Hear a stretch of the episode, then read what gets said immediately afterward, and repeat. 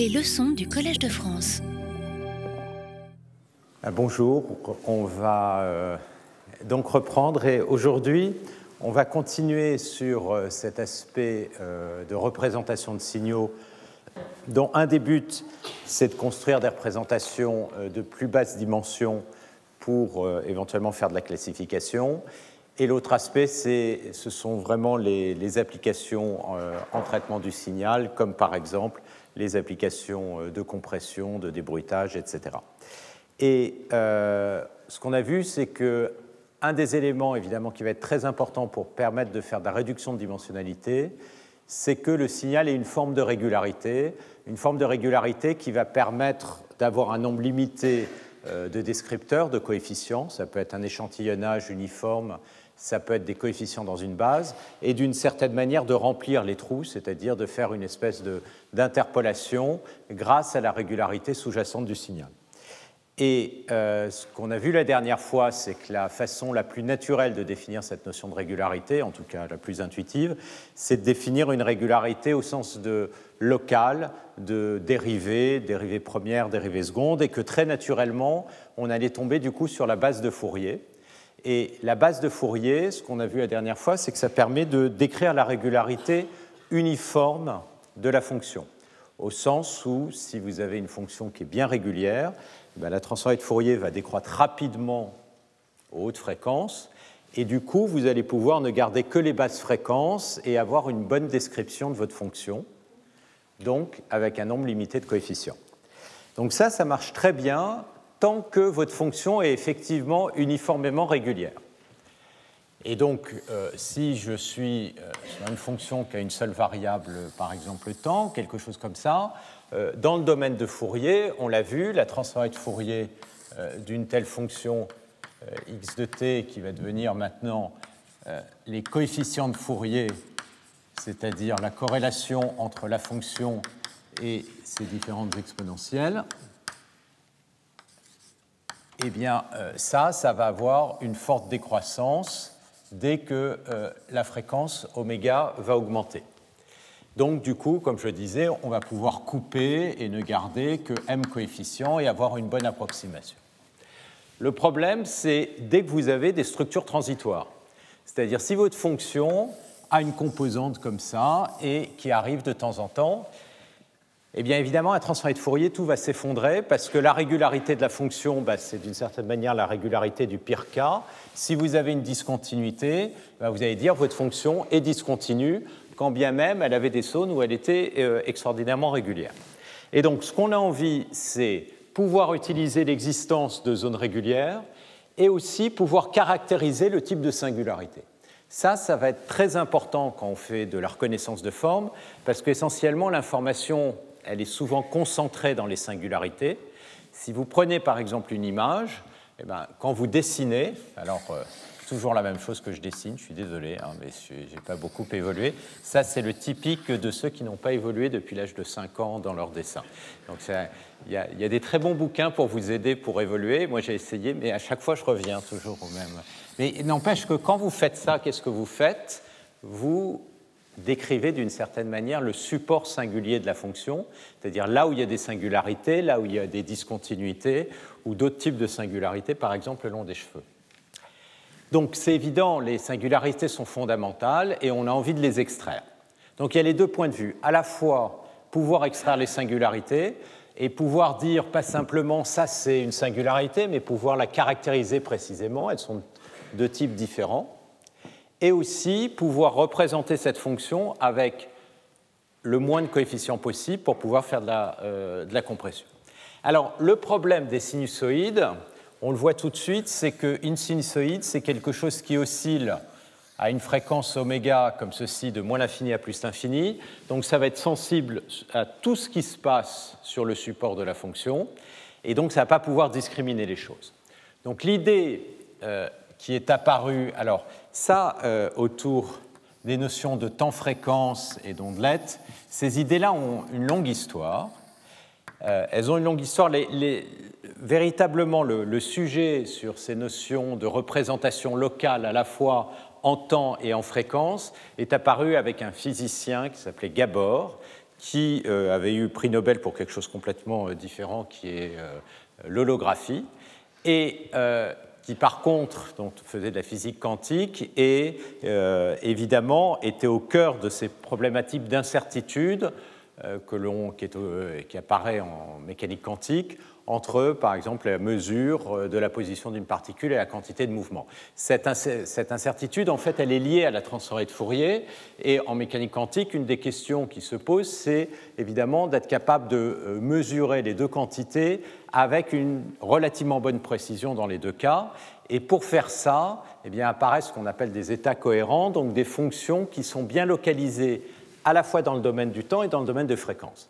Et en fait, Gabor est passé au traitement du son a réalisé que ce type de représentation bien localisée en temps et en fréquence, bah, d'une certaine manière, ça ressemble beaucoup à des notes de musique. Ce sont des façons très naturelles de représenter les signaux, en particulier le son. Et c'est là qu'a émergé toutes les notions de spectrogramme, de transformé de, Gabor, et euh, l'analyse de, temps-fréquence pour le son. Le même type de concept apparaît euh, pour les images, et on va le voir sur une forme un petit peu différente, que sont les transformés en ondelettes, mais c'est véritablement une continuation euh, de, ces idées initiales euh, de Gabor. Et c'est une continuation qui est apparue simultanément à peu près dans, tous les domaines. C'est-à-dire que cette importance d'être capable de capturer à la fois des singularités, la régularité locale euh, de la fonction, et on le verra aussi, cette notion d'échelle, bah, on l'a vu apparaître euh, en physique, on l'a vu apparaître en traitement d'image, on l'a vu apparaître en son, en géophysique, euh, un peu partout, et en mathématiques. Et c'est un peu cette synthèse de toutes ces idées euh, que, couvre toute cette théorie des ondelettes. Alors, l'idée de base, eh ben, c'est justement de remplacer ça par une fonction qui est plus localisée. Donc, qu'est-ce que ça va être une ondelette bah, En quelque sorte, c'est une sinusoïde localisée c'est-à-dire c'est une fonction qui va osciller mais qui va assez rapidement mourir, avoir une décroissance euh, rapide, voire un support compact. Donc c'est une fonction psi de t comme ceci. Et euh, l'idée, c'est un peu comme les sinusoïdes, ce qu'on veut, c'est utiliser cette ondelette pour mesurer des variations locales.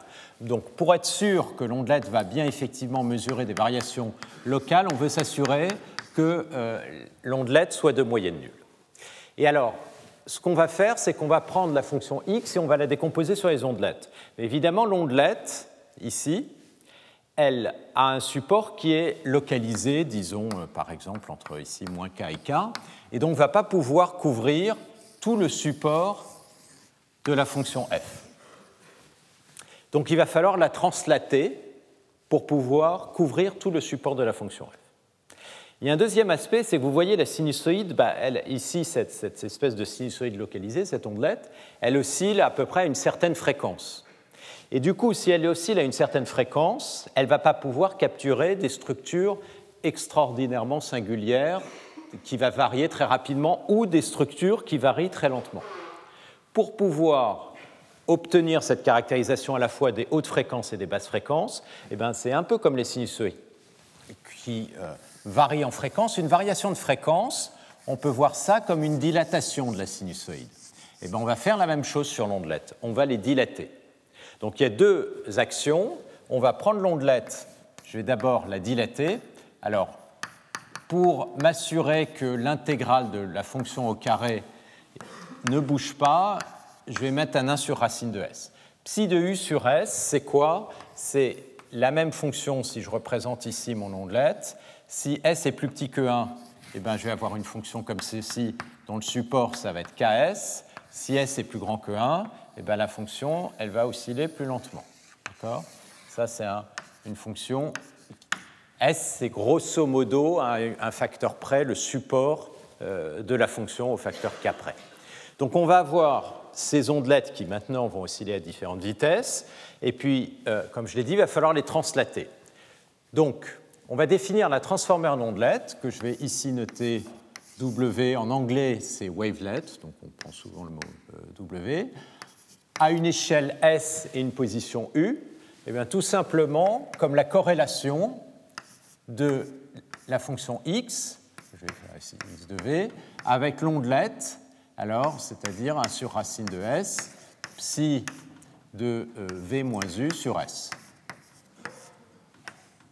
Donc qu'est-ce qu'on est en train de considérer? On est en train de considérer toutes les ondelettes qui ont été dilatées, translatées par U, donc pour tout U, et pour tout S positif.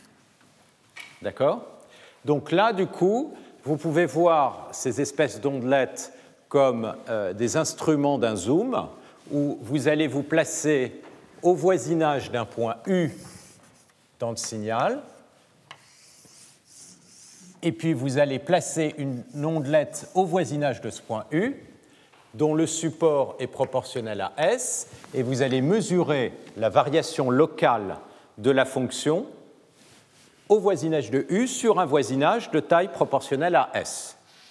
D'accord? Alors, comment ce qu'on... Donc ceci, c'est quoi? Encore une fois, c'est une intégrale, hein, c'est le produit scalaire. Et euh, si votre ondelette est complexe, alors vous avez un complexe conjugué. Mais si elle ne l'est pas, vous n'en avez pas. Éventuellement, je le mets, mais dans toute la suite, les ondelettes vont être réelles. On pourra oublier euh, euh, ce complexe conjugué. Alors, quand vous voyez quelque chose comme ça, euh, on peut voir ça aussi comme une convolution. Ça, ça ressemble pratiquement, je vais enlever ici le complexe conjugué pour euh, ce que j'en aurais pas besoin. Ça, c'est pratiquement une convolution, sauf que normalement, une convolution, pour en avoir une, il faudrait que ce soit psi de u moins v.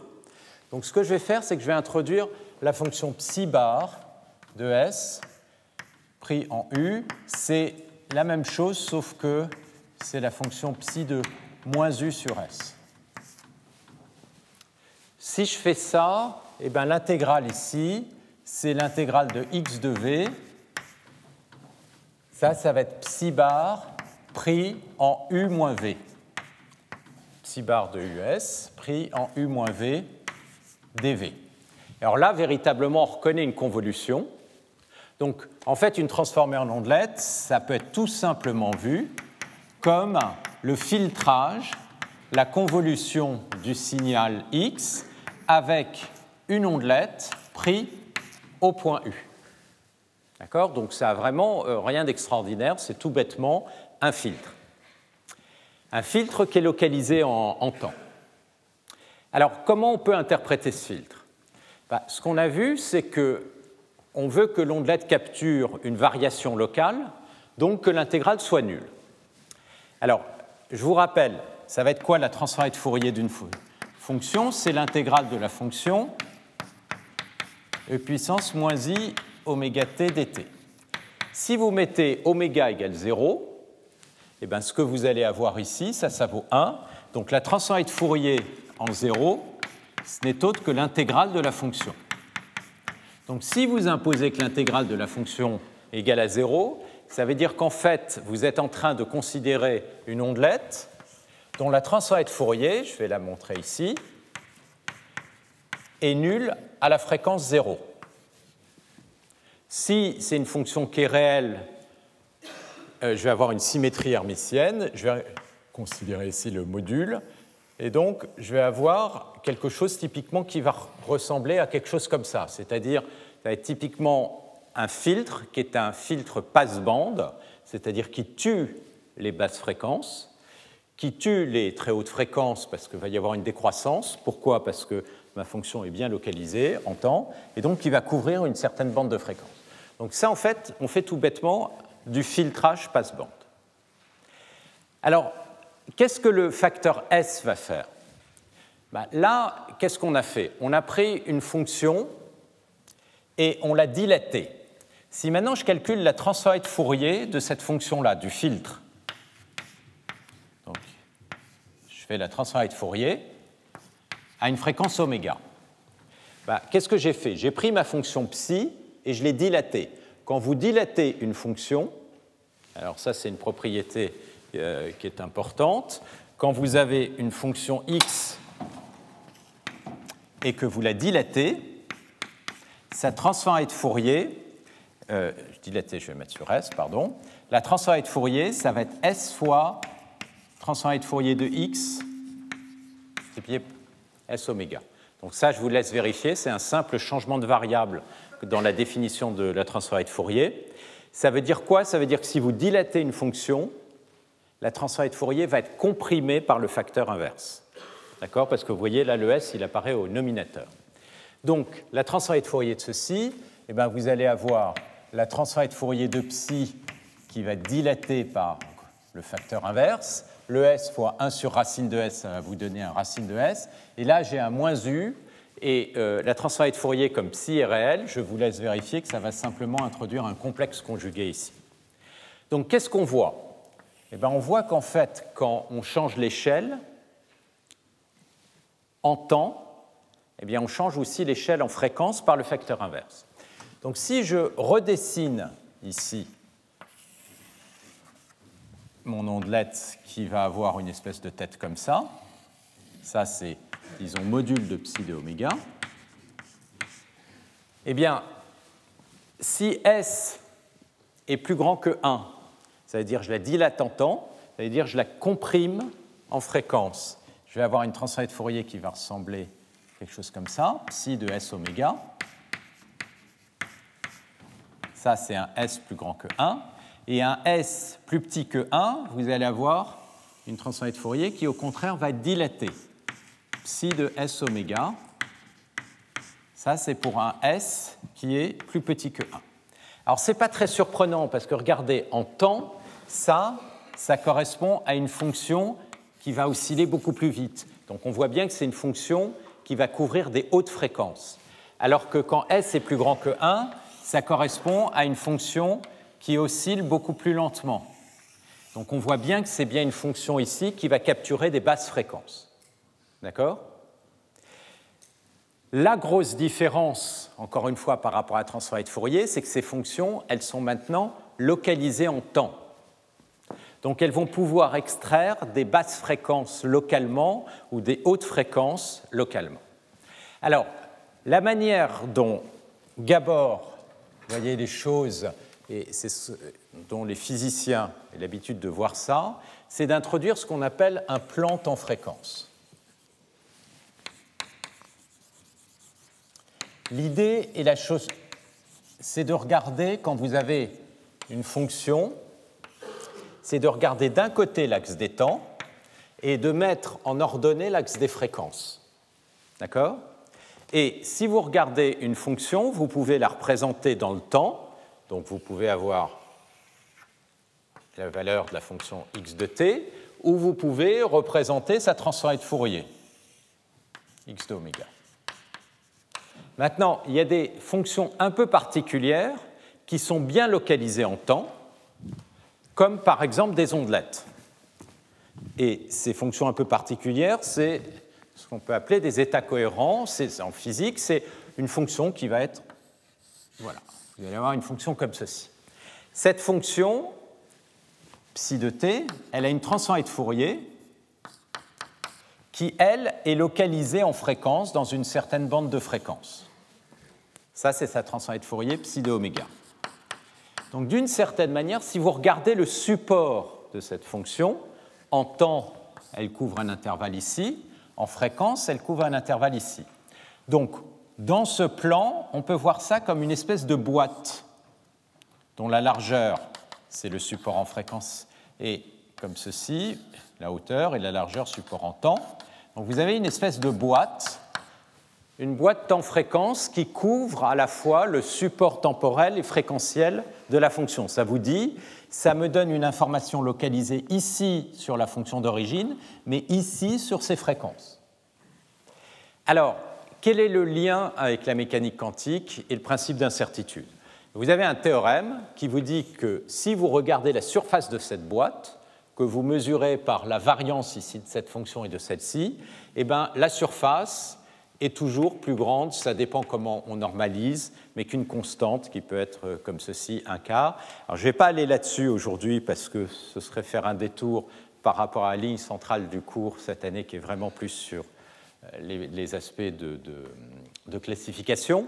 Mais le point, c'est que pour avoir une boîte dont la surface n'est pas trop grande, c'est-à-dire qui vous donne une information jointe à la fois précise en temps et précise en fréquence, eh bien, il faut avoir une fonction bien localisée en temps et en fréquence. Et c'est ça qu'on essaye de faire quand on construit des ondelettes, et en particulier des, ondelettes qui sont à la fois bien régulières, pour être localisées en fréquence, et bien localisées euh, en temps.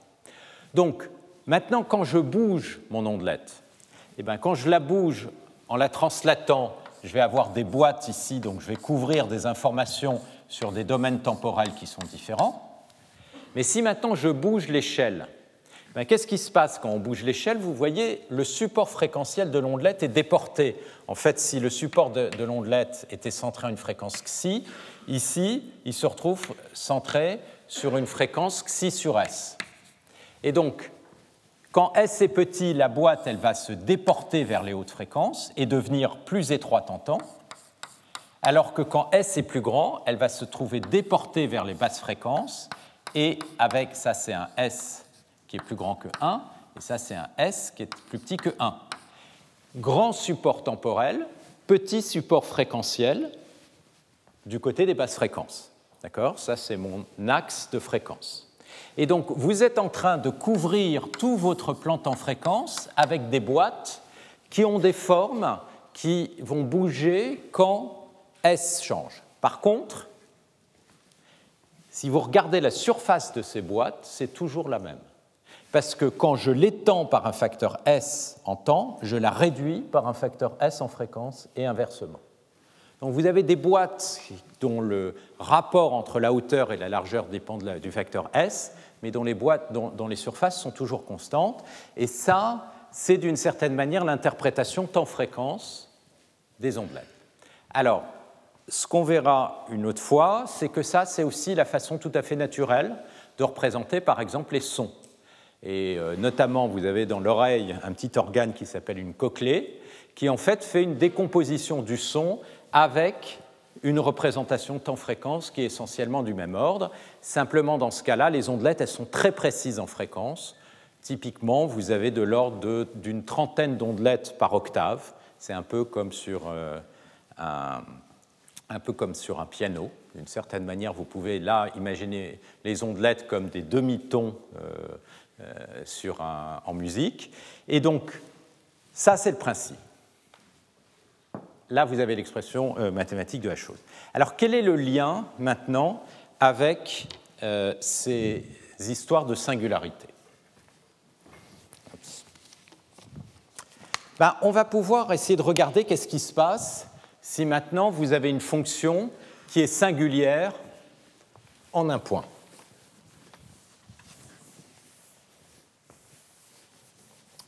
Et comment est-ce qu'on mesure la régularité locale d'une fonction, bah, on a vu qu'il y avait un outil très naturel qui est la régularité lipschitzienne. Donc je vais reprendre cet outil et on va voir le même type de résultat que ce qu'on avait vu en Fourier, à savoir que la régularité de la fonction, je vais pouvoir l'exprimer en fonction de la décroissance des coefficients d'ondelette. La différence, c'est que là, on va pouvoir le faire localement. Et donc, du coup, on va pas simplement pouvoir dire il y a une singularité, mais on va pouvoir savoir où est la singularité très précisément. Donc, je vous rappelle l'idée de, euh, la définition d'une fonction qui est Lipschitz euh, alpha. L'idée, et je vais ici euh, le faire en version plus simple, où je vais prendre alpha entre 0 et 1, c'est de regarder l'incrément de la valeur de la fonction f au voisinage, disons, d'un point U. Et si ceci est plus petit que t, euh, pardon, là excusez-moi, c'est x ma fonction. Chaque fois je. C qui éventuellement va dépendre du point U euh, de V moins U pour tout V. Alors vous dites que x et Lipschitz alpha au point U.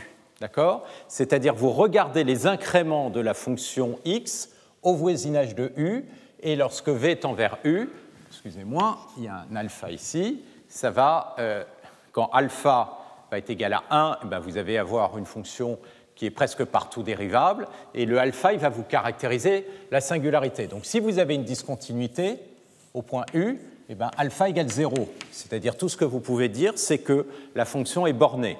Si vous avez une singularité qui a une tête comme ça, un cusp, bah, typiquement, alpha va être entre 0 et 1, et ça va vous caractériser le type de singularité. Et si vous avez une fonction qui est bien continue, alors alpha va être plus grande que 1, et pour caractériser alpha plus grande que 1, on remplace x de v, éventuellement la euh, pardon, x de u, ici par un polynôme au voisinage de u. Mais là, je vais m'intéresser aux singularités, donc je vais prendre alpha entre 0 et 1. Donc la question, c'est en quoi est-ce que ce type de régularité est relié à la transformée en ondelette? Ben, Ce que vous pouvez faire, c'est calculer les coefficients en ondelette. Et ce qu'on va voir, c'est la propriété suivante. Alors, je vais peut-être le faire dans euh, le cas général, en fait. Ça, c'est un polynôme, d'accord? Et c'est un polynôme qui est de euh, P de U et de degré euh, Q. Alors, Q qui doit être euh, l'entier juste au-dessous de alpha. L'idée, c'est que dans ce cas-là, on approxime la fonction par un polynôme, et c'est l'erreur entre le polynôme et la fonction qu'on a vue qui va se comporter comme v moins u à la puissance alpha. Alors, ce que la proposition suivante va vous dire, c'est que si x et Lipschitz alpha. Alors, en U, alors vous allez avoir la propriété suivante, c'est que le produit scalaire, autrement dit le coefficient d'ondelette, alors pour simplifier, je vais écrire ces fonctions-là comme psi s localisé au point U pris en V. Donc le produit scalaire entre la fonction x et l'ondelette dilatée par s localisée en u, ça, ça va être plus petit que la constante ici, fois une certaine, un, certain élément bêta que je vais spécifier, et euh, s surtout à la puissance alpha plus 1,5. Et pour avoir cette propriété, je vais avoir besoin de la propriété suivante en plus, c'est que l'ondelette psi a des moments nuls. Et je vais expliquer ce que ça veut dire ici des moments nuls. Alors, ici, ce qu'on a simplement imposé sur l'ondelette, c'est que l'intégrale de l'ondelette, pour l'instant, soit égale à zéro. Ce qu'on peut imposer, c'est que l'ondelette oscille un peu plus. Et notamment, on va imposer que l'ondelette soit orthogonale aux parties polynomiales, donc ceci soit égal à 0, pour k plus petit que q. Ça veut dire quoi? Ça veut dire que si j'intègre l'ondelette par rapport à n'importe quel monôme G0, si je fais une combinaison linéaire de ces monômes, j'ai un polynôme, et l'ondelette ne va pas voir euh, ce polynôme. Autrement dit, pour n'importe quel polynôme qui est une combinaison linéaire, l'intégrale contre l'ondelette va être égale à 0. Ça, c'est ce qu'on appelle des ondelettes qui ont des moments nuls. Autrement dit, l'ondelette, elle va ignorer la partie polynomiale qui approxime localement la fonction. Si elle ignore la partie polynomiale, elle va être simplement sensible aux erreurs par rapport au polynôme. Et c'est ça qui va expliquer ce résultat. Alors observez, qu'est-ce que dit ce résultat? Il dit, si la fonction est localement bien régulière, donc elle est Lipschitz alpha avec un grand alpha, quand l'échelle S tend vers 0, donc vous avez des ondelettes de plus en plus petites, le produit scalaire, autrement dit la variation locale de la fonction calculée en l'intégrant contre une ondelette, va tendre vers 0 comme l'échelle à la puissance alpha. Si alpha est grand, ça va tendre vers zéro très vite. Donc l'amplitude des coefficients d'ondelette va devenir petite. Une des manières de voir ces coefficients, c'est en portant horizontalement la position S, euh, l'axe des échelles et la position U, et en un point ici, Eh bien, si je regarde la valeur des coefficients d'ondelette, les coefficients d'ondelette, c'est-à-dire ces produits scalaires ici, vont tendre vers zéro très vite, quand l'échelle S tend vers zéro. Alors, je vais montrer ceci, et on va voir que ça, c'est au cœur des phénomènes de parcimonie. C'est-à-dire, c'est au cœur du fait que, euh, je vais placer ici, une fonction qui est régulière va pouvoir s'approximer avec peu de coefficients. Et on va voir que ces peu de coefficients, ça va être en fait des coefficients à très grande échelle, alors que les singularités, on va pouvoir les capturer avec aussi un nombre relativement minime de coefficients si vous avez peu de singularités, mais par contre aux petites échelles. Alors d'abord, d'où vient cette propriété? Ben, L'idée, c'est que si vous avez une fonction qui est Lipschitz alpha, ça veut dire que localement, vous pouvez écrire votre fonction. Je vais tout effacer. Comme un polynôme. vous avez votre fonction x ici que écrit x de v. Localement, vous pouvez l'écrire comme un polynôme au voisinage de u plus une erreur. Et qu'est-ce que vous dit cette définition? Elle vous dit l'erreur, elle va être plus petite, le module de l'erreur, que cette constante u moins v à la puissance alpha. D'accord? Maintenant, vous calculez le produit scalaire, c'est-à-dire le coefficient d'ondelette. Ben, le coefficient d'ondelette, ça va être, excusez-moi, c'est un polynôme ça dépend de V. Qu'est-ce que j'ai écrit là? C'est un polynôme. C'est un polynôme en V, pardon, qui dépend du point U. D'accord? Ça, c'est le polynôme. PU de V. Ça, c'est l'axe de V. Et localement, vous approximez votre fonction par un polynôme, mais qui dépend du point. Donc, vous écrivez ceci. Et alors, si je regarde ce produit scalaire, je vais avoir le produit scalaire du polynôme avec l'ondelette, plus l'erreur avec l'ondelette. Maintenant, ce qui se passe, c'est que la partie polynomiale, l'ondelette, elle ne la voit pas. Ça, ça va valoir zéro. Pourquoi? À cause des moments nuls. Si une ondelette est orthogonale à un monôme, pour n'importe quel cas, si vous dilatez l'ondelette, vous faites un changement de variable là-dessus. Vous pouvez dilater euh, ceci, c'est-à-dire vous faites un changement de variable euh, t' égale st, autrement dit t égale t' sur s. Eh bien, vous vérifiez, du coup, alors vous allez avoir aussi un dt, ça va vous donner un dt sur s, ça, ça vaut toujours 0. Euh, Et donc, ce que ça vous dit, c'est que l'intégrale de psi de t sur s fois t puissance k dt, ça vaut toujours 0. Donc autrement dit, si vous dilatez l'ondelette, elle est toujours orthogonale avec un polynôme. Si vous translatez l'ondelette, vous vérifiez, ça va être toujours orthogonal à un polynôme. Donc, il est bien vrai que si j'ai une ondelette qui est dilatée, translatée, si je l'intègre contre un polynôme qui est de degré plus petit que alpha, ça, ça vaut 0.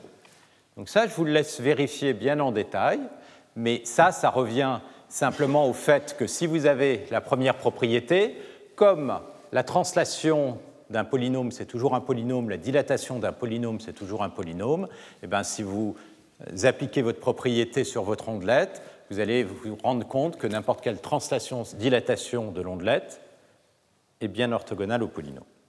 Donc qu'est-ce qui me reste ici? Ben, si je prends le module, comme l'ondelette ne voit pas le polynôme, il me reste que le module de l'erreur. Alors maintenant, on va regarder le module de l'erreur. Ben, ça, c'est le module de l'intégrale de epsilon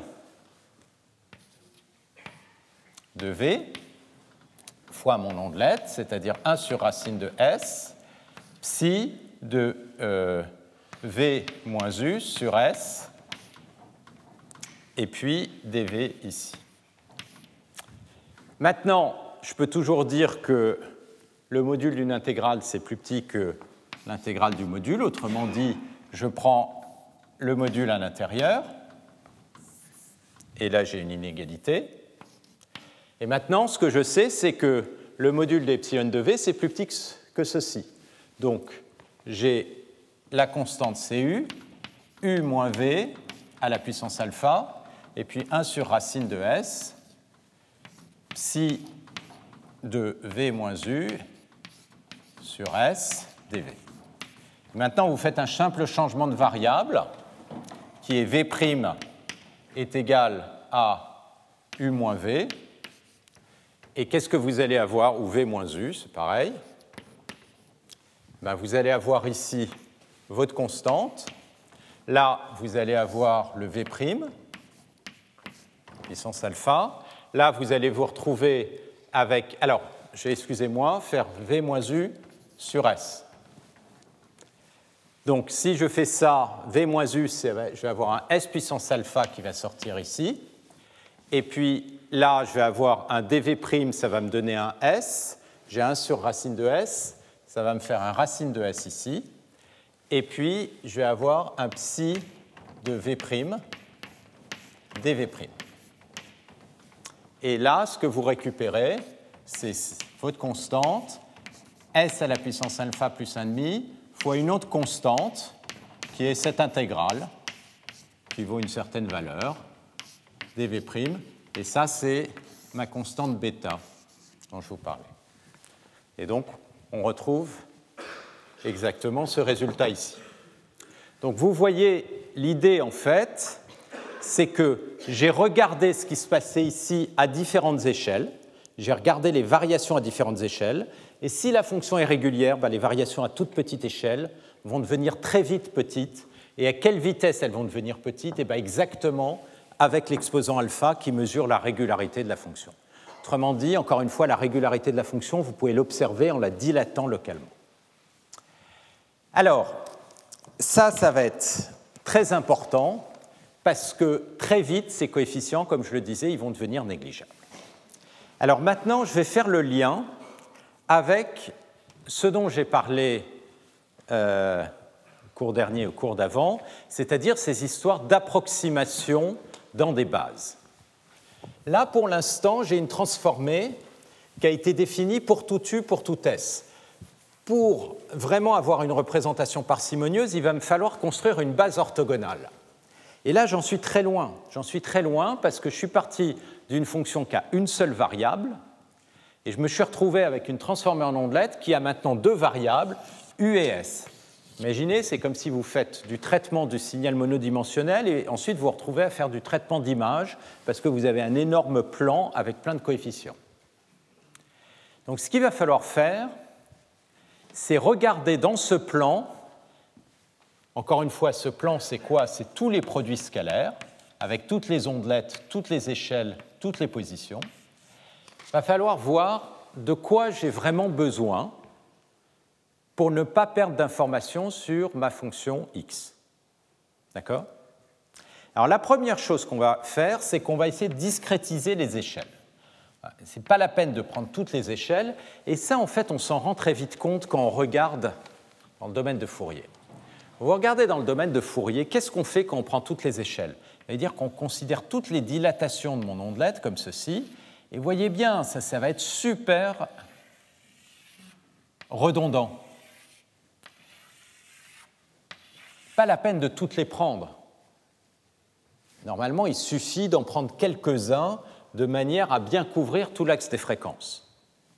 Donc ce qu'on va voir, c'est qu'en fait, oui, il suffit d'en prendre quelques-uns, et en fait, en particulier, on va prendre des échelles de 2. Donc on va prendre des échelles qui vont être simplement des puissances de 2, ce sera plus facile ici. En traitement de son, on prend des échelles intermédiaires, mais ici, je vais faire simple, je vais prendre juste pour l'instant des puissances de 2. Et ce que je vais vous montrer, c'est qu'avec les puissances de 2, ça suffit et notamment on peut reconstruire le signal et avoir quelque chose de complètement stable. Donc maintenant, je vais considérer des ondelettes, mais simplement avec des échelles S dilatées par des puissances de 2. c'est-à-dire 1 sur racine de 2 puissance j, psi de u sur 2 puissance j. D'accord? Et la question, c'est est-ce qu'avec ça, j'ai suffisamment d'informations Autrement dit, si je considère que ces produits scalaires, pour n'importe quelle position u, et alors, rappelez-vous, ces produits scalaires, je l'ai effacé, mais on peut l'écrire comme une convolution de x avec l'ondelette ici dilatée par 2 puissance j pris au point u. Est-ce que ça, c'est suffisant pour pouvoir reconstruire x?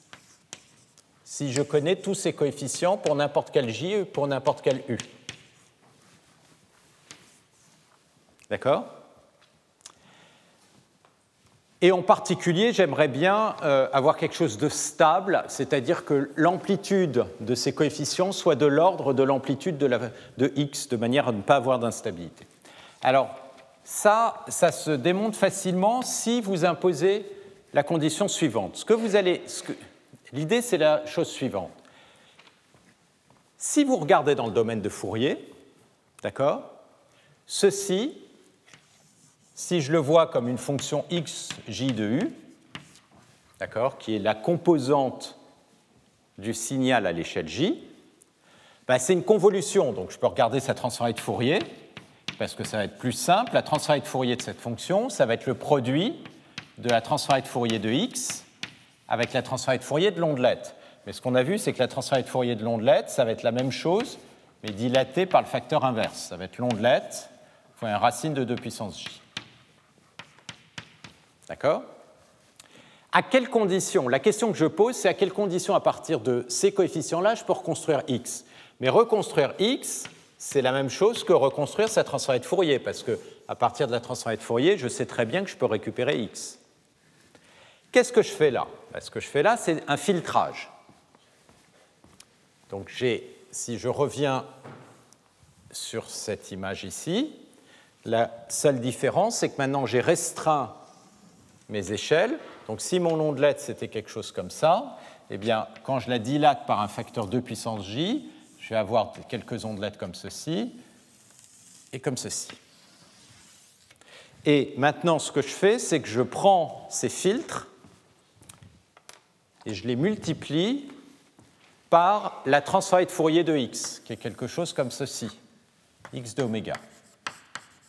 Je vais juste considérer les fréquences positives parce que les fréquences négatives, alors oui, je ne l'ai peut-être pas insisté là-dessus, mais quand vous avez une fonction qui est réelle,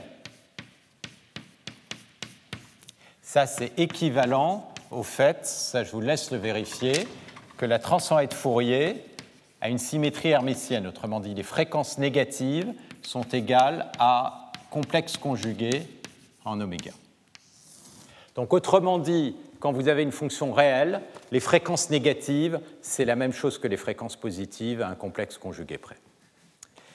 Donc, question, à quelles conditions est-ce que si je connais le produit ici pour chacun des j, je vais pouvoir récupérer la valeur de x de oméga bah, Ce qu'il va falloir, c'est que vous n'ayez pas de trou. Ce qu'il va falloir, c'est que à partir de ce produit, vous soyez capable de récupérer x de oméga pour tout oméga. Donc, que quel que soit oméga, il existe au moins une ondelette pour laquelle la, valeur de la transformée de Fourier de l'ondelette ne soit pas égale à zéro. Ce que vous voulez éviter, c'est ce genre de choses, où vous avez, par exemple, une ondelette qui, serait comme ça, vous la dilatez par un facteur de puissance j, ça vous donne ça, ben, si vous êtes dans une situation comme ça, il n'y a rien à faire, vous n'allez jamais récupérer l'information de x dans ce domaine de fréquence-là, parce que le produit, ça vaut toujours zéro. Si tout est couvert, vous n'allez pas être dans cette situation. Donc la condition qu'on va mettre, qui est la condition qu'on appelle de Littlewood-Pellet,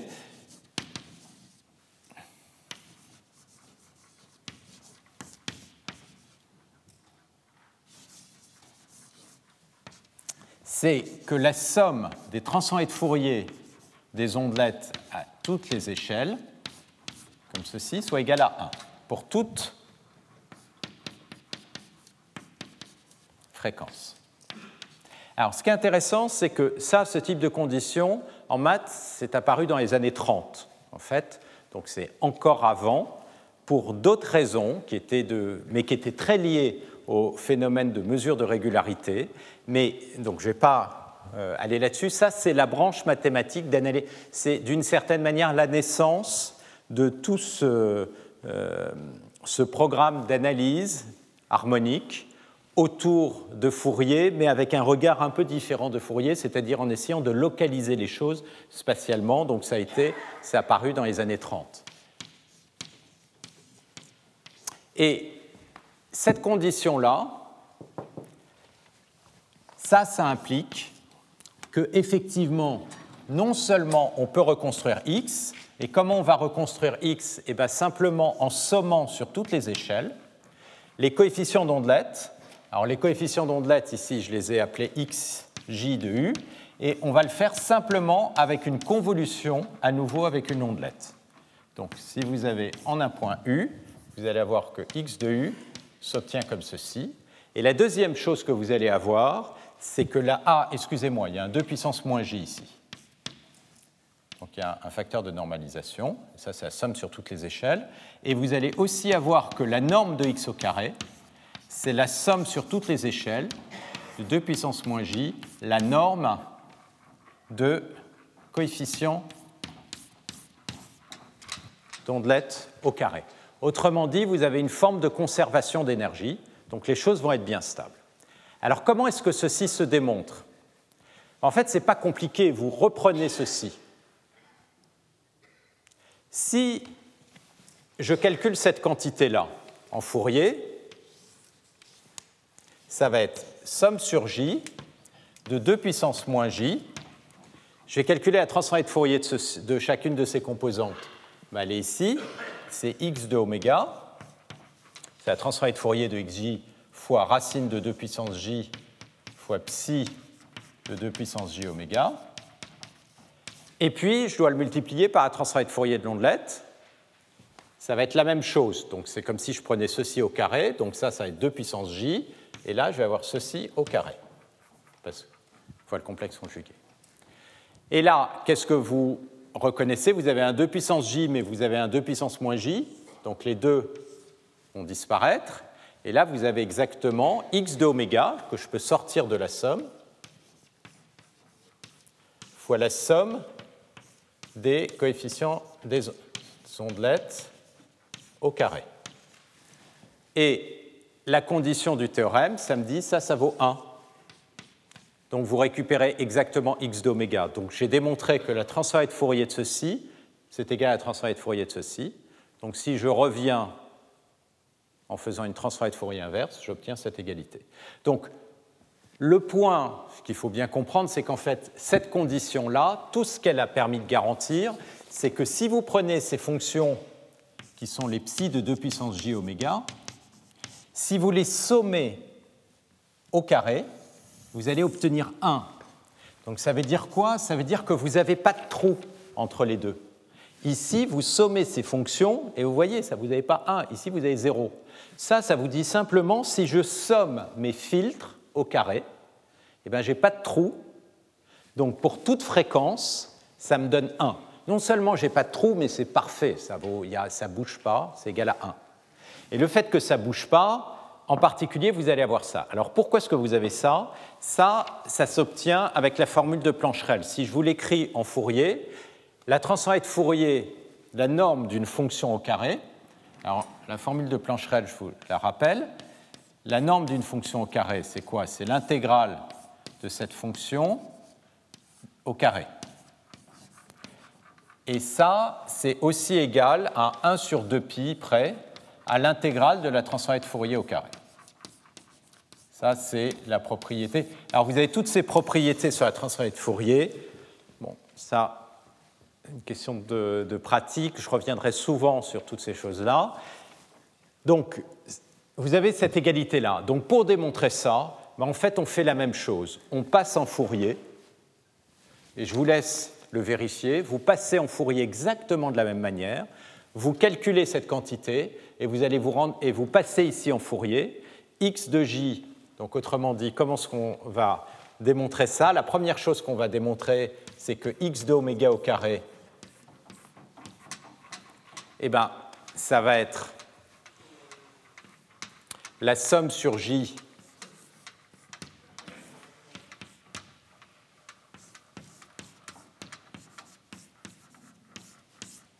Ça, c'est la première chose à montrer. Vous allez montrer exactement comme ça. Et puis ensuite, vous intégrez de chaque côté et vous allez obtenir votre propriété.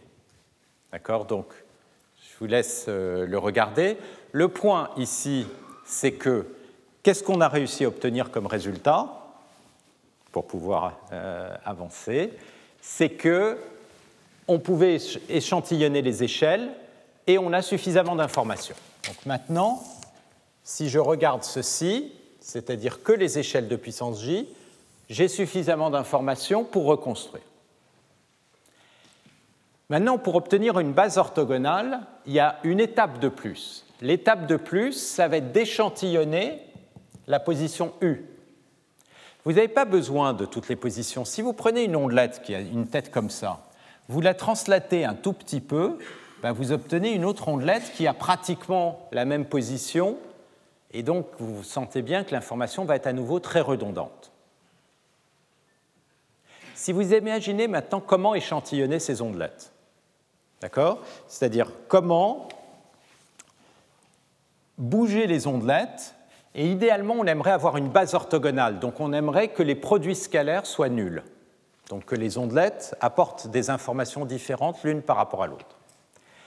Ben, vous savez que le support maintenant de votre ondelette, est proportionnelle à 2 puissance j.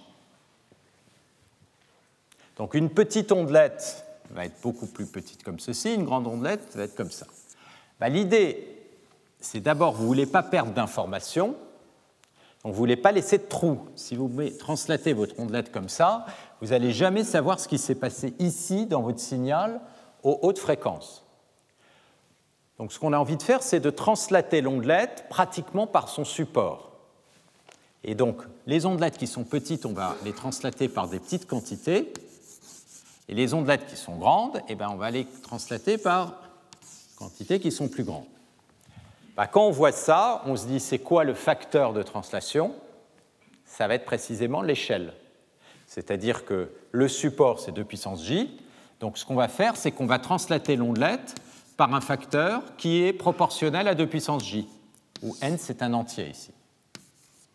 Donc, l'idée, c'est que quand mes ondelettes elles sont grandes, je vais avoir des translations qui sont très grandes, et puis au fur et à mesure que mes ondelettes deviennent petites, eh bien, je les translate de plus en plus finement, de manière à m'assurer que je vais bien couvrir le support. Et avec ça, j'espère obtenir quelque chose qui en plus est complet, c'est-à-dire qui va bien ne pas perdre d'informations. Alors, ça, c'est la dernière étape, et c'est effectivement ça qui amène à ces bases orthogonales d'ondelettes. Donc là, je vais passer ici.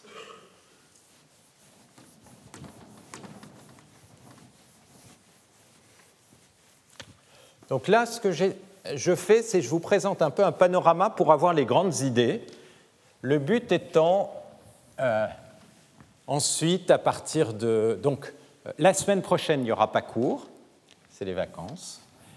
Et euh, quand on reviendra, on repassera sur les problématiques de classification avec les support vector machines et euh, les classifications à noyaux. Donc là, ce que j'essaye simplement de faire, c'est vous introduire d'où viennent ces notions de parcimonie et pourquoi on a besoin de filtres et pourquoi on a besoin de localiser les choses. Donc là, ce qu'on a vu, c'est que les ondelettes, elles étaient dilatées par un facteur de puissance j, mais maintenant la translation, je vais aussi les translater par un facteur u qui est proportionnel à 2 puissance j. Donc autrement dit, mon ondelette, ça va être 1 sur racine de 2 puissance j, si le dénominateur c'est l'échelle, et je vais être en u, et la position, pardon, en v, et la position u c'est 2 puissance jn. Et donc c'est pour n'importe quel j et pour n'importe quel n, a priori. Et la question, c'est ce que ça, ça me permet de reconstruire mon signal. Autrement dit, est-ce que si je connais que les coefficients d'ondelette, c'est-à-dire ces produits scalaires, alors ces fonctions-là, je vais les appeler pour simplifier la notation psi-jn. J, c'est l'index de l'échelle, n, c'est l'index de la position. Donc autrement dit, est-ce que à partir de ça, je peux reconstruire, si je les connais tous, est-ce que je peux reconstruire x? Évidemment, l'inverse est évident. À partir de x, je peux les calculer. Est-ce que je peux revenir? Bah, Là, vous avez une famille de produits scalaires avec une famille, ici, si je suis dans l'espace L2, donc de dimension infinie, je vais en avoir un nombre infini. Si je suis en dimension finie, le nombre d'ondelettes va être fini. La question, c'est est-ce que je peux revenir? Ça, ça revient à poser la question, est-ce que les ondelettes psi jn sont-elles une base? Alors on pourrait définir quelque chose de redondante, mais si j'impose que je n'ai pas de redondance parce que je veux quelque chose de parcimonieux, question c'est est-ce que j'ai une base de mon espace? Et en particulier, je peux poser la question, est-ce que même c'est une base qui est orthogonale? Comme ça, j'ai absolument pas de redondance. D'accord? Ça, c'est une autre manière de poser la question est-ce que je peux reconstruire un signal à partir des produits scalaires? Et c'est là que euh, tout ce sujet a pris un tournant c'est que Yves Meyer, donc ça c'était en 1986, s'est rendu compte. En fait, tout le monde était persuadé que ce n'était pas possible. Tout le monde était persuadé que ce n'était pas possible notamment parce qu'il y avait un théorème qui disait qu'on ne pouvait pas construire des bases de ce style si on faisait quelque chose d'un petit peu différent qu'on appelle une transformée de Fourier à fenêtre.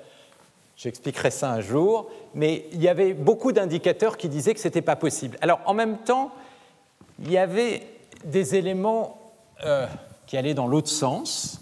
En particulier, en 1909, il y a un mathématicien qui s'appelle Haar qui avait démontré qu'on pouvait construire des bases comme ça, mais qui étaient très très particulières. Les bases de Haar,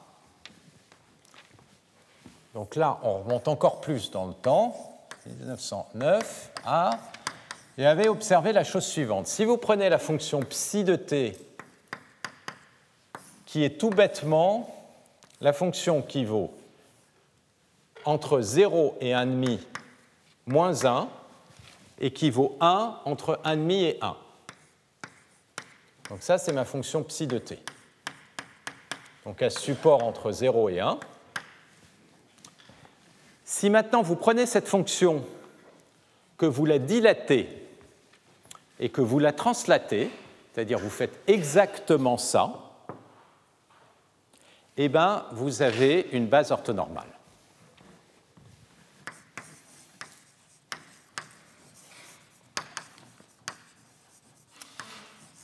Alors, pourquoi est-ce que c'est vrai? Voyez que si vous dilatez votre fonction, eh bien, elle va être avoir la même tête, sauf aïe. Elle va être entre 0 et 2 puissance j. D'accord? Ça, ça va avoir 2 puissance j moins 1. Elle va être comme ceci. Donc, si vous prenez cette fonction, elle a un support de taille 2 puissance j. Si vous la translatez de 2 puissance j, les supports entre, si je fixe j les supports pour différents n, ils vont être disjoints. Donc les produits scalaires valent 0. Si par contre vous prenez une fonction qui est plus petite, eh bien, la fonction qui est plus petite, elle va être comme ça.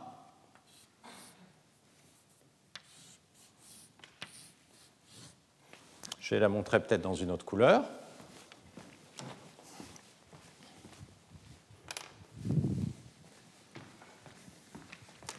Ça, c'est une fonction de R à une échelle plus petite. Si vous la translatez un peu, elle peut se retrouver ici, par exemple. Mais vous voyez que le produit scalaire entre ces deux fonctions, il vaut 0. Pourquoi? Parce que celle-ci, elle est constante sur l'intervalle où celle-ci varie, et celle-ci, elle est d'intégrale 0. Donc le produit scalaire des deux, ça vaut 0. Donc vous vérifiez facilement que toutes ces fonctions-là, elles sont toutes orthogonales les unes par rapport aux autres. Il ne reste plus qu'à montrer, ça évidemment c'est euh, l'aspect le plus délicat euh, de la démonstration, c'est de démontrer, je vais me casser la je remonte, c'est de démontrer que vous avez une base. Alors, démontrer que vous avez une base, une des manières de le faire, on va se placer dans un cas un peu plus simple. C'est pareil en fait. Ici, je vais me placer avec un signal qui est entre 0 et 1. D'accord? Et je vais juste regarder la reconstruction de ma fonction sur 0, 1. Dans ce cas-là, eh ben, le problème, alors, les ondelettes, dans ce cas-là de R, je vais juste les déplacer sur l'intervalle 0, 1. Donc, du coup, la position de l'ondelette de puissance jn, ça va être compris entre 0 et 1. D'accord? Donc, combien d'entiers n je vais prendre? Eh bien, n va être entre 0 et 2 puissance moins j, sachant que j va être toujours plus petit que 0 ici. Je vais toujours prendre des ondelettes dont le support est plus petit que ceci, c'est-à-dire qui ont des échelles plus petites que 1. Donc la question, c'est est-ce que si je somme sur toutes les échelles qui vont aller de moins l'infini potentiellement à 0, alors je ne veux pas avoir de moins l'infini, je vais mettre un j ici à 0. Et puis si je somme sur toutes les positions qui vont de 0 euh, à 2 puissance moins j moins 1, si, comme j'ai une base qui est orthogonale, je vous vérifier qu'elle est de norme 1, a priori le bon candidat pour le reconstruire, c'est ça, c'est les produits scalaires avec mes ondelettes fois ça. Et la question, c'est est-ce que ça, ça va être égal à ça? Bah, Pour ça, ce que vous voulez, c'est que la norme de la différence tende vers 0 quand le nombre d'échelles que vous prenez tend vers l'infini. Alors pourquoi est-ce que c'est vrai? C'est vrai parce que, en fait, qu'est-ce que vous êtes en train de faire quand vous faites une approximation avec une base de R Ça revient à prendre la fonction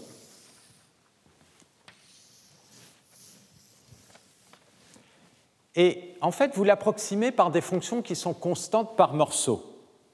Si vous limitez l'échelle à un j, c'est-à-dire que le support de l'ondelette, ça va être 2 puissance j, en particulier, elle va être constante sur des intervalles qui vont être 2 puissance j moins 1, puisque toutes les échelles de puissance j sont plus grandes que le 2 puissance grand j.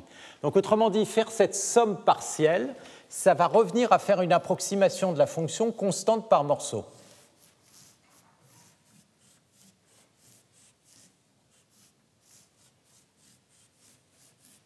où les intervalles ici sont de l'ordre de puissance j ou de puissance j moins 1.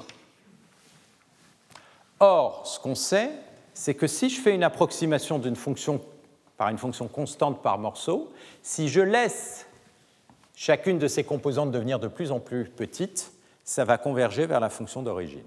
Et c'est comme ça qu'on démontre que ça, ça a bien tendre vers zéro. Donc, ce qu'on voit apparaître là, c'est le fait qu'il y a en fait un lien parce que vous voyez, une fonction constante par morceau, c'est ce qu'on avait vu la fois d'avant, c'était comme une approximation, et puis on peut l'approximer par des échantillons comme ça. On voit apparaître un lien ici entre ces transformés à différentes échelles et des approximations comme ceci de la fonction à des échelles variables. Alors, j'ai dit R 1909, on aurait pu se bouger depuis, depuis 1909 pour en trouver d'autres. En fait, je le disais, tout le monde se disait, on ne peut pas en trouver d'autres. En tout cas, on peut... le problème de la base de R, c'est qu'elle est discontinue. C'est-à-dire, vous aviez une fonction bien régulière et vous l'approximez par quelque chose qui est discontinu. La vraie question qui était derrière, c'était de se dire, est-ce que je peux avoir une jolie ondelette bien régulière et avoir une base orthogonale et à décroissance rapide et avoir une base orthonormale avec ça. Et c'est ça que la sagesse populaire pour lequel la sagesse populaire disait grosso modo ça ne doit pas être possible. Donc c'est ce que Yves Meyer a essayé de démontrer, que ce n'était pas possible. Et donc comment est-ce que vous démontrez que quelque chose n'est pas faisable? Eh bien vous, c'est en tout cas la stratégie qu'il a pris, une approche par l'absurde, c'est-à-dire de se dire je vais essayer de, faire un contre, de construire un contre-exemple au théorème que je veux démontrer. Et euh, en essayant de le construire, je vais voir pourquoi ce n'est pas possible de le construire. Et donc, je vais voir pourquoi, effectivement, il est impossible de construire des bases orthonormales d'ondelettes. Donc, il a commencé à essayer, du coup, donc un contre-exemple de son théorème, c'était une base d'ondelettes régulière qui permettrait d'avoir une base orthonormale. Donc il a essayé d'en construire une, sachant pertinemment qu'il n'y arriverait pas. Et là, boum, il s'est rendu compte, bah si, c'est possible. C'est possible, et il a construit les premières bases orthonormales d'ondelettes. Donc les bases de Meyer, la grosse différence avec les bases de Haar, c'est que ce sont des fonctions bien régulières, et comme il faut effectivement échantillonner les échelles en 2 puissance j, une des conditions qu'il va bien falloir avoir, c'est euh, la condition de Littlewood-Pellet que je vous avais donnée, c'est-à-dire que la somme des coefficients en ondelettes au carré doit bien être égale à 1 en Fourier, c'est-à-dire que cette propriété, il va falloir qu'elle soit vraie, et ça, il la connaissait bien, Yves Meyer, puisque c'était quelqu'un qui travaillait en analyse, il travaillait en analyse harmonique, et en plus, il va falloir qu'elles soient toutes orthogonales les unes par rapport aux autres, et donc il a fait cette construction qui permet d'avoir toutes ces propriétés et d'obtenir ces bases orthonormes. Alors, le dernier... Alors, je vais faire maintenant le lien, parce qu'il me reste euh, euh, quelques minutes, je voudrais vous montrer des exemples les liens avec les représentations parcimonieuses. Donc maintenant, on va admettre qu'on peut en construire plein euh, des bases d'ondelettes euh, comme ceci, et je vais juste faire peut-être un commentaire. Un commentaire qui euh, est en lien avec les histoires de réseaux de neurones.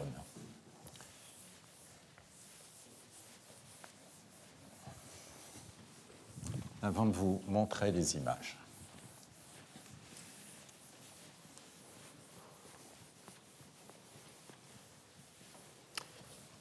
C'est que, en fait, derrière ces bases d'ondelettes, il y a des filtres, et on va le voir pour la base de Haar. Si maintenant je prends un signal qui est discret, donc votre signal, même chose, simplement, je l'ai déjà échantillonné au départ, donc je pars, par exemple, une image d'un signal discret.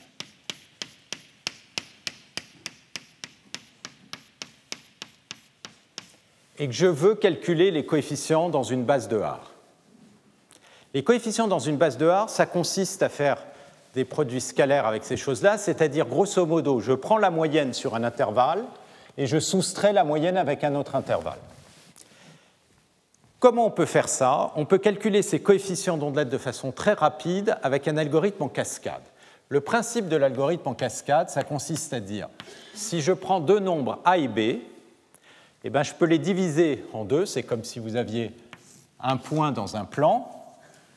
Je peux les représenter par a plus b sur racine de 2 et a moins b sur racine de 2. Alors ça, c'est un changement de base orthogonale dans un plan de dimension. Ça, ça consiste à passer de cette base à celle-ci. D'accord? À partir de ça, vous revenez ici et inversement. Vous avez deux nombres, vous pouvez les remplacer par leur moyenne et par leur différence. La base de Haar, c'est ce que ça fait en fait. Ça consiste à calculer des moyennes et des différences à toutes les échelles. vous partez d'un signal comme ça, vous commencez par grouper les coefficients par deux. D'accord? Et donc je vais représenter mes coefficients ici un peu mieux. Je vais représenter le signal à nouveau comme ceci. Donc je prends mes deux premiers coefficients et je vais représenter mes deux premiers coefficients ici par leur moyenne, qui est ici, et puis par leur différence, qui est ici. Je prends les deux coefficients suivants, je les représente par leur moyenne et par leur différence. Puis les deux suivants, moyenne, différence, etc. Maintenant, une fois que j'ai fait ça, donc, là, c'est la première étape. Et là, ce que j'ai fait, calculer la moyenne c'est la même chose. Et vous voyez, vous avez une moyenne tous les paires de coefficients. Une moyenne, c'est un filtrage passe-bas. J'ai pris un coefficient sur deux, ça revient à sous-échantillonner. Et la différence, c'est un filtrage passe-haut, ça va revenir à sous-échantillonner. Je ne vais pas aller dans les détails, juste vous donner une vision pour faire le lien avec quelque chose euh, qu'on verra bien plus tard, qui va être les réseaux de neurones profonds. Une fois que vous avez fait ces moyennes, si maintenant vous voulez passer à l'échelle d'après, ben, vous prenez les moyennes ici et vous calculez les moyennes des moyennes. Donc je prends la moyenne de tout ça. Ça va être la même chose que de prendre la moyenne sur quatre coefficients. Ces deux moyennes, ici, je peux à nouveau les moyenner. Mais si je les moyenne pour ne pas perdre d'informations, il va falloir que je connaisse leurs différences. Donc je moyenne ces paires de coefficients. Les moyennes, ici, je vais à nouveau les moyenner et calculer leurs différences. Autrement dit, qu'est-ce que je fais? C'est que je prends la sortie ici, je remoyenne, ça c'est le moyen âge, je calcule un coefficient sur 2 et je refais la différence. Et puis, en fait, on cascade ceci. Alors, l'idée que je veux illustrer simplement en parlant de ça, c'est quoi? C'est que quand vous voulez calculer les coefficients d'ondelette, ce qui va apparaître numériquement, c'est des filtres. C'est des filtres qui vont en quelque sorte successivement moyenner le signal puis le sous-échantillonner, moyenner, sous-échantillonner, et l'information que vous avez perdue en moyennant, vous allez la récupérer avec des filtres qui calculent des différences.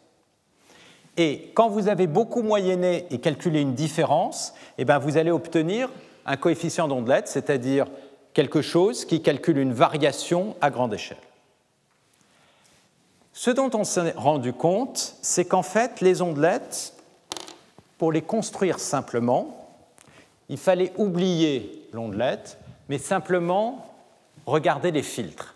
Si vous connaissez les filtres, on peut lui associer une ondelette, mais inversement, si vous voulez trouver des ondelettes orthogonales, c'est beaucoup plus facile de commencer par faire un design de filtre qui satisfait un certain nombre de propriétés. Alors quel est le lien par rapport à ces histoires de réseaux de neurones? Ce que vous allez voir, et donc ça ce sera, euh, je évoquerai ça un tout petit peu à la fin, mais ce sera probablement plutôt l'année prochaine pour ceux qui sont patients. Ce que vous allez voir, c'est que en fait, c'est quoi un réseau de neurones profond? C'est des cascades de filtres. Et le point de vue d'un réseau de neurones, c'est justement d'apprendre les filtres. Il va cascader les filtres, donc la sortie, ça va être le résultat d'une cascade, mais ce qui va être important, c'est les filtres. Et ce dont on s'est rendu compte dans ces années 90 euh, par là, c'est que en fait, tout ça, donc là-dessus j'avais beaucoup travaillé, ça peut se caractériser avec les filtres. On peut trouver toutes les bases orthogonales en regardant simplement les filtres. Donc on peut oublier d'une certaine manière toutes ces fonctions de L2 d'une fonction continue. Il suffit de refaire les filtres. Sauf que si maintenant vous voulez comprendre la nature des coefficients qui sont produits, ici, si vous regardez simplement en termes algorithmiques de filtres, ce n'est pas facile parce que vous avez des séries de cascades. Là, qu'est-ce que vous avez envie de regarder? Vous avez envie de regarder le filtre équivalent à toute cette opération. C'est-à-dire là, vous avez fait toute une série de cascades et le filtre équivalent, c'est l'ondelette. C'est pour ça que quand on regarde ces espèces de réseaux qui sont des cascades d'énormément d'opérations, ce qu'on a envie à la fin, c'est de comprendre, OK, qu'est-ce qui fait globalement le réseau? Eh Pour regarder ce qu'il fait globalement, il faut tout cascader. Et quand on commence à cascader, on a envie de regarder l'espèce de filtre équivalent au réseau. Alors ça va être quoi l'énorme différence entre tout ça et les réseaux de neurones? Ben, Ce qui est très différent dans les réseaux de neurones, c'est que vous avez des non-linéarités au passage. Si vous n'aviez pas de non-linéarité, tout ça, ce serait un cas particulier de ce qu'on appelle des filtres, des bandes filtres euh, On appelle ça euh, en anglais multi-rate euh, parce qu'il y a des sous-échantillonnages, mais c'est des cascades de filtres les uns derrière les autres avec des convolutions. Simplement, dans les réseaux de neurones, vous avez des non-linéarités qu'on met là, et puis les filtres, ils sont un peu plus compliqués que ça, puis à chaque fois, on met des non-linéarités, donc tout devient beaucoup plus compliqué. Mais disons que la version simple de tout ça, c'est des cascades, et c'est de regarder les filtres équivalents. Et donc c'est là qu'il y a un lien qui est important, et d'une certaine manière, bah, finalement, les réseaux de neurones, tout ce qu'on fait là-dessus, on se rend bien compte, ce qui est important, c'est directement les filtres, c'est eux qu'on veut optimiser, et toute la difficulté ensuite, au niveau des maths, c'est de faire le retour pour regarder la structure équivalente. Alors, je suis en retard, et il y a une très belle conférence juste après qui va être vraiment sur les challenges. Je voudrais juste terminer avec le fameux lien avec la sparsité, vous montrer des images. Le fameux lien avec la sparsité, c'est la chose suivante. C'est que maintenant, j'exagère, euh, si vous prenez un signal qui est régulier comme ceci, avec des singularités, ben, si vous mettez vos ondelettes, une petite ondelette très fine ici, dans une partie régulière, comme localement la fonction elle est très régulière, Lipschitz alpha pour un grand alpha, le produit scalaire, il va décroître comme l'échelle, c'est-à-dire 2 puissance j fois alpha plus 1,5, et donc il va devenir tout petit quand l'échelle de l'ondelette va être toute petite. Donc grosso modo, si je regarde les coefficients d'ondelette à une échelle de puissance j, eh bien, les coefficients partout ici, ils vont être quasiment négligeables, quasiment nuls. Et où est-ce que vous allez avoir un grand coefficient? Ici, parce que là, vous avez une singularité. Le alpha, il vaut 0 ou quasiment 0. Et donc là, vous allez avoir des grands coefficients. Combien de coefficients vous allez avoir? Eh bien, vous, avez votre singularité, elle est ici autant que d'ondelettes qui vont couvrir ce point ici, T0. Mais comme les ondelettes, elles sont translatées de 2 puissance j, que le support de l'ondelette, c'est k fois 2 puissance j, le nombre de coefficients ici, c'est une constante, k. Dans le cas de l'ondelette de Haar, le rapport, c'est 2 puissance j, donc il y a un seul grand coefficient. Et puis ensuite, vous en avez des tout petits. négligeable jusqu'au à la singularité suivante. Et donc vous allez avoir des singularités que là où il y a des là, pardon, des grands coefficients que là où il y a des singularités. C'est-à-dire vous allez avoir quelque chose de très parcimonieux si votre signal est régulier par morceau. D'accord? Et pensez-y, quand vous allez garder les grands coefficients, ça c'est la stratégie d'approximation non linéaire. Eh bien, c'est équivalent à garder les coefficients qui sont près des singularités. Donc ça va être la même chose que de faire un échantillonnage adaptatif. C'est-à-dire on va garder beaucoup de coefficients ici près des singularités parce que c'est les grands coefficients d'ondelette. Et ici, on va quasiment pas en garder. Lesquels on va garder? Ben, On va garder ceux qui correspondent à des échelles de puissance J très grandes c'est-à-dire des ondelettes qui bougent très lentement. Celles-là, on va les garder pour, pour capturer ces variations de grandes échelles. Et donc c'est comme si dans les zones régulières, on prenait très peu de coefficients, et dans les zones irrégulières, on prend beaucoup de coefficients. Donc je vais vous montrer maintenant ce que ce genre de choses donne.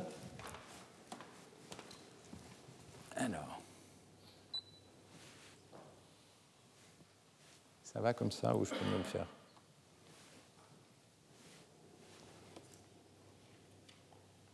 J'ai tellement de craie sur mon truc que ça me... Voilà. Super. Alors, ce que je montre là-haut, c'est l'approximation d'une fonction en Fourier. Donc en haut, vous avez la fonction, vous devriez lire x et non pas euh, f, là en l'occurrence, c'est une fonction. Et cette fonction, elle est approximée avec m coefficients Fourier en gardant que les basses fréquences. Et ça, c'est la fonction que vous voyez juste au-dessous.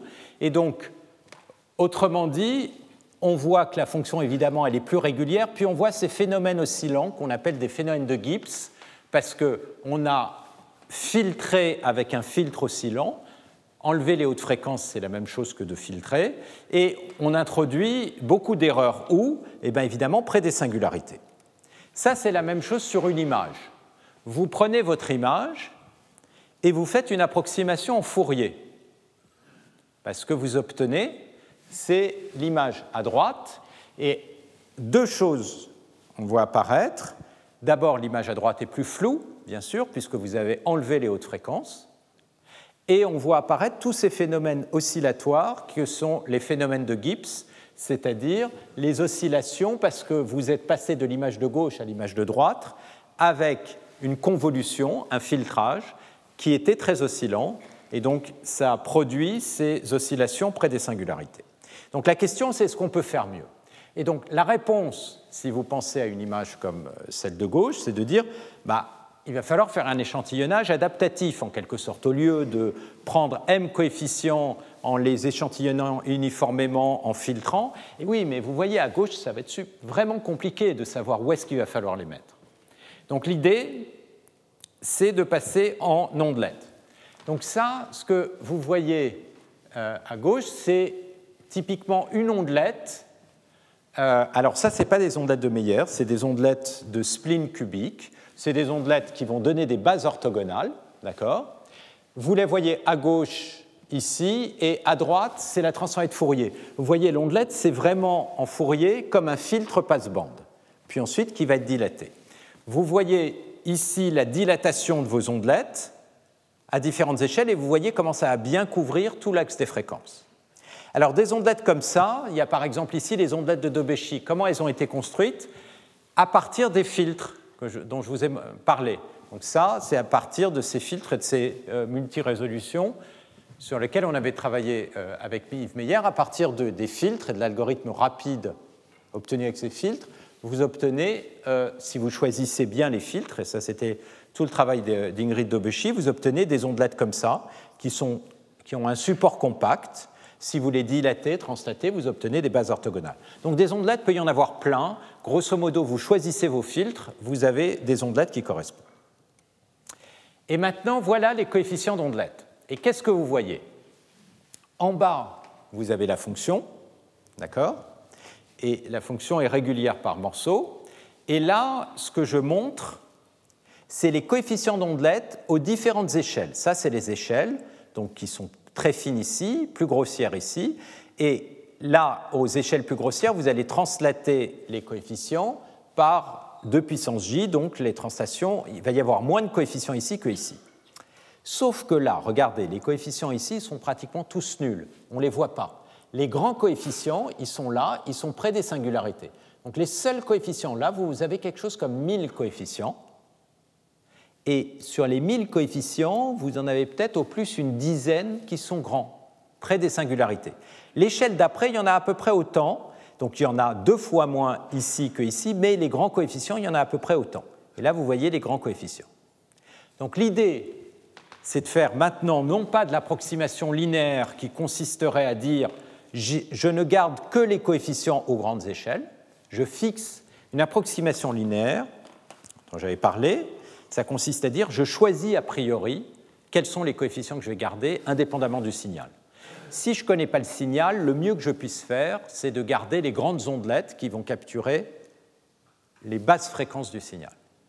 Si maintenant je me permets de choisir les coefficients en fonction du signal, eh bien, comme je l'ai indiqué, on va choisir les grands coefficients et donc ceux-là.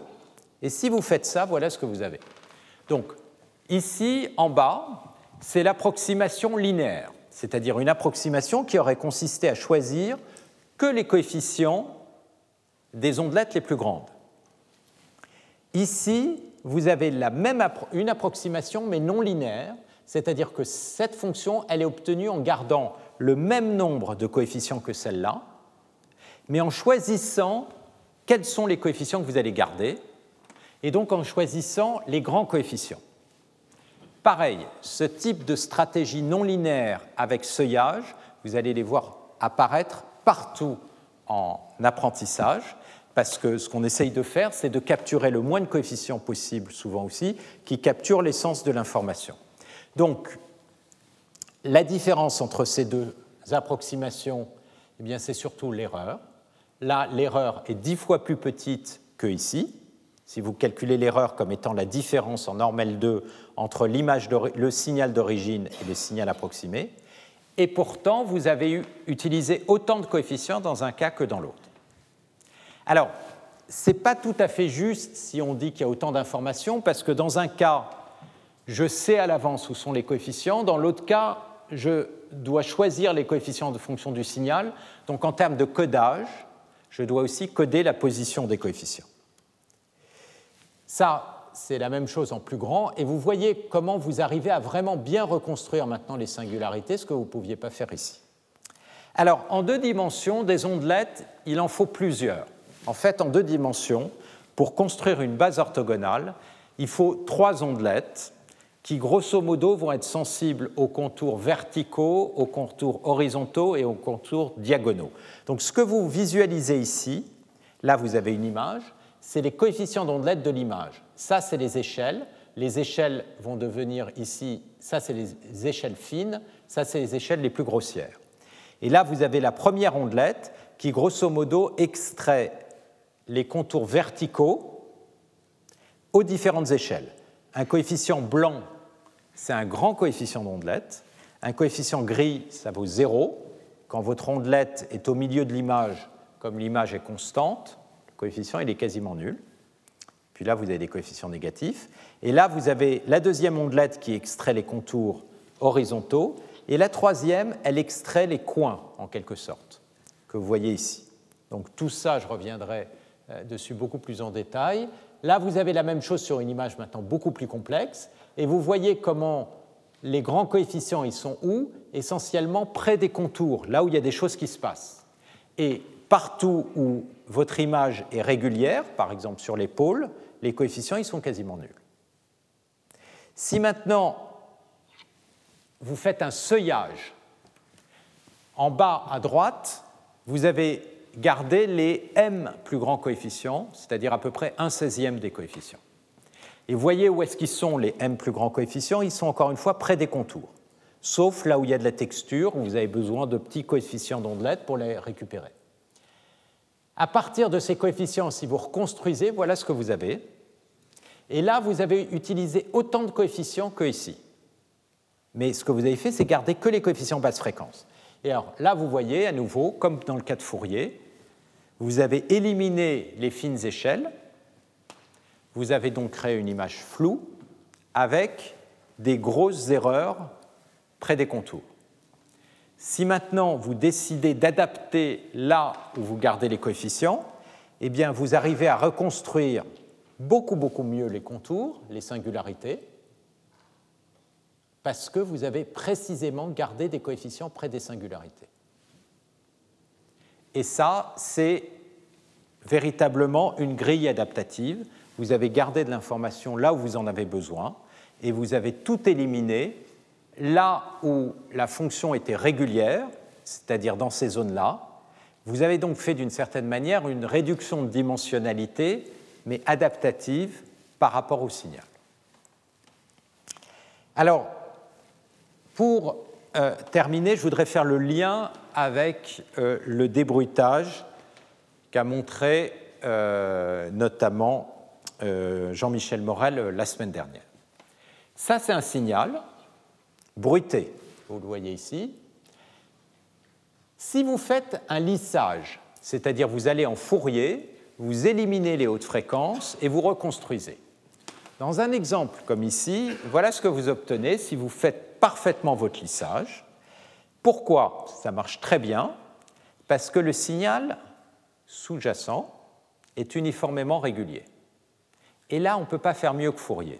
Fourier est parfaitement adapté. Vous avez éliminé toutes les irrégularités, mais comme le signal n'en avait pas, aucun problème, et vous reconstruisez quelque chose qui est très proche du signal d'origine. Et comme vous avez éliminé toutes les irrégularités, vous avez éliminé quasiment tout le bruit. Si maintenant votre signal il a une tête comme ça, c'est-à-dire régulier par morceaux, si vous faites la même chose, eh bien vous allez tuer les singularités du signal. Donc du coup, vous avez un, espèce de, dilemme entre d'un côté tuer l'information du signal, de l'autre côté tuer le bruit. On retombe sur ce dilemme biais-variance. Et qu'est-ce que vous allez faire du coup? Eh bien, Vous allez éliminer un petit peu de bruit, mais pas trop, et voilà le résultat optimal. Ce n'est pas très satisfaisant, parce que vous gardez beaucoup de bruit. Si vous passez en ondelette, voilà la transformée en ondelette du signal ici. Donc ça, c'est le signal d'origine. Les coefficients, ils sont très parcimonieux. Si vous rajoutez du bruit, eh bien, ça va rajouter du bruit sur les coefficients. Vous le voyez là. Ça, c'est tous les petits coefficients qui sont créés par le bruit. Vous voulez éliminer le bruit. Eh ce qu'on va faire, c'est éliminer les petits coefficients. Comment? Par seuillage. On va tuer tout ce qui est petit et on va garder que les grands coefficients parce que là, on est sûr qu'il y a de l'information du signal. Et si vous faites ça, ben vous allez obtenir quelque chose comme ça, c'est-à-dire vous avez éliminé tous les petits coefficients, vous avez gardé que les grands, et à partir de cette représentation seuillée, donc vous avez créé une représentation parcimonieuse par ce seuillage, parce que vous saviez que votre signal lui-même est très parcimonieux. D'accord? Vous reconstruisez, voilà ce que vous avez. Et qu'est-ce qui s'est passé?